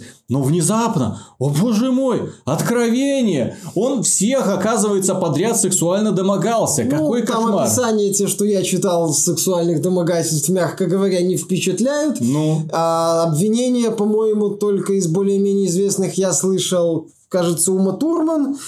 Ну, Эшли Джад еще был. Но Ума Турман слышал, Эшли Джад, боюсь ошибиться. Ума Турман после Kill Убить Билла вообще была карьера? Я не помню, честно говоря. А вот у остальных, кто там его обвиняет, это вообще, по-моему, актрисы и режиссеры какого-то класса Б или даже С. Угу. Вот, ну, зато, да, Харви Шейн страшный. По слухам, кстати, закозлился продавать акции. Угу. Вот. Соответственно, его решили убрать таким способом, разыграв популярную нынче карту феминизма. Ну, вот этот а, вот... Разыграв популярную нынче карту флешмоба, я бы сказал, потому что поначалу все эти признания внезапно превратились во флешмоб, когда люди начали друг перед другом признаваться, а меня больше раз домогались, а он меня, да, о, вы про него, да он вообще страшный человек. Я-то молчал, молчал, но раз уж все, то и я присоединяюсь. А в итоге, поскольку никто ничего спустя такие-то годы не может доказать, доказать, но количество обвинений такое настойчивое, да, и все начали обвинять этого человека, да. Вот Вот подобный подход мне немножко не нравится. Но мне не нравится также то, что он проник в игровую индустрию. В игровую индустрию вообще много всего лезет из этого мира грязного шоу-бизнеса, да, потому что игровой э, мир, он, игровая компания, они, к сожалению, пытаются вот как-то походить, подобляться Голливуду. Бабок, да. понимаешь, им нужно миллиарды, прям вот грести лопатой, ну, поэтому это быть максимально выбелено, спокойно и в тренде. Если ты не в тренде, то значит угу. миллиардов можешь не увидеть, можешь увидеть. Ну, вот, мне мне кажется, они немножко миллионы. выпадают из вот из того тренда, потому что игроки смотрят на это, ну именно аудитория, собственно аудитория. То есть, ладно, люди, которые читают журнал Космополитен, ну, они, понимаете ли, проникаются к этим бедным жертвам этого грязного приставалы, да, то есть они им сочувствуют, это... Ну, не все, но сочувствуют. Да? да, так это, о, там новое нижнее белье, о, какая страшная история, о, новая поза, хорошо, давайте освоим. Вот, то есть, понимаешь, ну, понятно, для кого и какая аудитория читает подобные журналы, и на каких газетах и в каких источниках распространяется. С другой точки зрения, мы имеем геймеров. Такие, о, да, тебя сексуально домогались. Вот меня бы кто сексуально подомогался. Вот не могут уже, где, да? Где, Он где, еще какой, и жалуется. В какой студии ты говоришь? Его, его сексуально подомогались, еще и 20 тысяч долларов предложили, а он еще жалуется. Сукин сын. Вот мне бы такое счастье, да, привалило. В какой, в какой студии он Значит, что какой у них там интересно? В каком отделе? А, художникам. Интересно. Кто у них там сейчас главный художник? Ну-ка, ну-ка, ну-ка. Так, надо резюме бы свое отправить. Вот. А если сексуально домогалась женщина, то это вообще странно. Ну, может, и может, он это. Угу. Нетрадиционная ориентация, для него это было неприятно. И у него случился нервный срыв из-за этого. Это... Она его там шлепала, наверное. Как, как вообще проявляется сексуальное домогательство женщине по отношению к мужчине? Не знаю. Вот мне тоже не везло, понимаешь? Я никогда не был объектом сексуального домогательства, в том числе со стороны женщин. Мне, ну, ну, если это происходит, как э, показано в фильме «Несносный босс», и если, если, так сказать, домогается кто-нибудь вроде Дженнифер Анистон, Почему бы и нет? То если как бы нет отношений в то время, то да. Как-то, если еще потом 20 тысяч долларов за это предлагают. Ну, вот. ну, конечно, нет, к сожалению, в данном случае, вне зависимости от денег, наверное, мне бы от денег пришлось отказаться. Как-то о такой вещи не рассказать, там бы там бы скорее уже как в песне... И знаешь песню группы Lonely Island I Just Had Sex? Mm. Вот если бы я оказался подвергся сексуальным домогательствам со стороны Дженнифер Энистон, то, конечно, потом бы я в эту вот эту вот песню бы и пел. Mm-hmm. Вот, и мне сколько бы мне денег не предложили, я бы сказал, извините, я об этом должен рассказать. Я не могу держать это в себе. Мне тяжело. Mm-hmm. Э, в целом, как ни странно, э, когда я прочитал эту новость, я был немного удивлен, потому что э, человек ну, мягко говоря, это не шоу-бизнес. Это просто рабочие отношения. И попадать вот так вот в тренд, это не Ice Bucket Challenge, мягко говоря, да? Это То есть, не та аудитория, да, как вы правильно заметили. Тебе никто не будет сочувствовать, над тобой будут просто стебаться. Вот, в данном случае, ну, особенно, когда это, ты не, блин, ничего... Блин, Виталик, это в основном аудитория достаточно недобрых, э, игровое сообщество недоброе, некоторые отмечают, что оно достаточно токсичное. Это аудитория, ну, грубо говоря, в том числе прыщавых задротов, которые, если это домогательство со стороны женщины, как бы он, у них уже слюни потекли. И когда им начинают рассказывать, ну, это тяжело было меня домогать, иди отсюда, иди отсюда, тебе сказали. Понимаешь, то есть ты, ты пришел не в тот район, парень. Ты как бы, да, это можно вот таким вот э, целевой аудитории Дома-2 в том числе о подобных вещах рассказывать с грустным видом. Дома-2, э, пусть говорят в том числе, вот таких вот передач, Космополитен, как ты заметил. Угу. То есть, а когда ты выходишь к аудитории достаточно суровых таких вот людей из э, либо школьного возраста с соответствующими угу. взглядами на данный вопрос, либо таких уже возрасте задротов, которые тоже к таким вещам относятся не так, как вот эта вот аудитория на которую рассчитан скандал с Вайнштейном, то реакция не будет такой вот мощной реакцией. То есть, Naughty Dog выпустила, выступила с заявлением, что у нас такого не бывает, и как-то все ну, хрен с ним проехали. По- по-моему, игровая аудитория относится к этой ситуации примерно так же, как, знаешь, наша Раша ситуация с Михалычем. Вот, вот да. Вот, домогательство. Вот как-то да, понимаешь, вот. Поржать, как посмеяться, так, да. по... и да, в каком-то смысле даже поглумиться. То есть, ну... Но не посочувствовать. Но не посочувствовать. Понимание среди э, многих игроков современных не найдет. Так же, как и феминизм с, с затеями Аниты Саркисян не нашел понимания. Так же, как и многие другие вещи. Все вот эти вот э, э модные тренды, они вот среди игроков не находят какого-то понимания. Более того, среди многих увлеченных игроков, то, что мы так называемых кор-геймеров, которые составляют важную часть сообщества, а это все находит, ну, такую достаточно реакцию, такую, как-то сказать, я бы даже сказал, вот если мы отстранимся от школьников, вот таких вот э, э, токсичные даже, если часть аудитории, э, вот целевая аудитория, на которую в том числе рассчитывает Bethesda. Угу. Вот, то есть на таких вот и интересных ну, э, пользователей, которые увлечены играми, которым интересны вот такие суровые, эффектные, жестокие игры, они вот на подобные, так, знаешь, такой вот безразличием и брезгливостью относятся. То есть они либо мимо этих новостей проходят, либо говорят, хрен с тобой, когда там Wolfenstein новый выходит. Вот и все.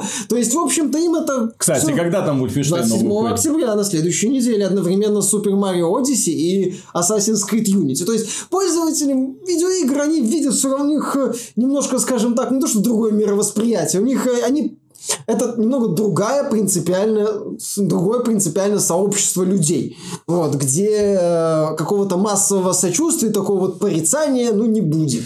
Друзья, если вы хотите выразить свои эмоции по поводу данных новостей, по поводу всяких вот таких вот ситуаций с домогательством, если вы хотите оспорить мнение Михаила, пожалуйста, высказывайтесь в комментариях, потому что эта тема действительно интересна.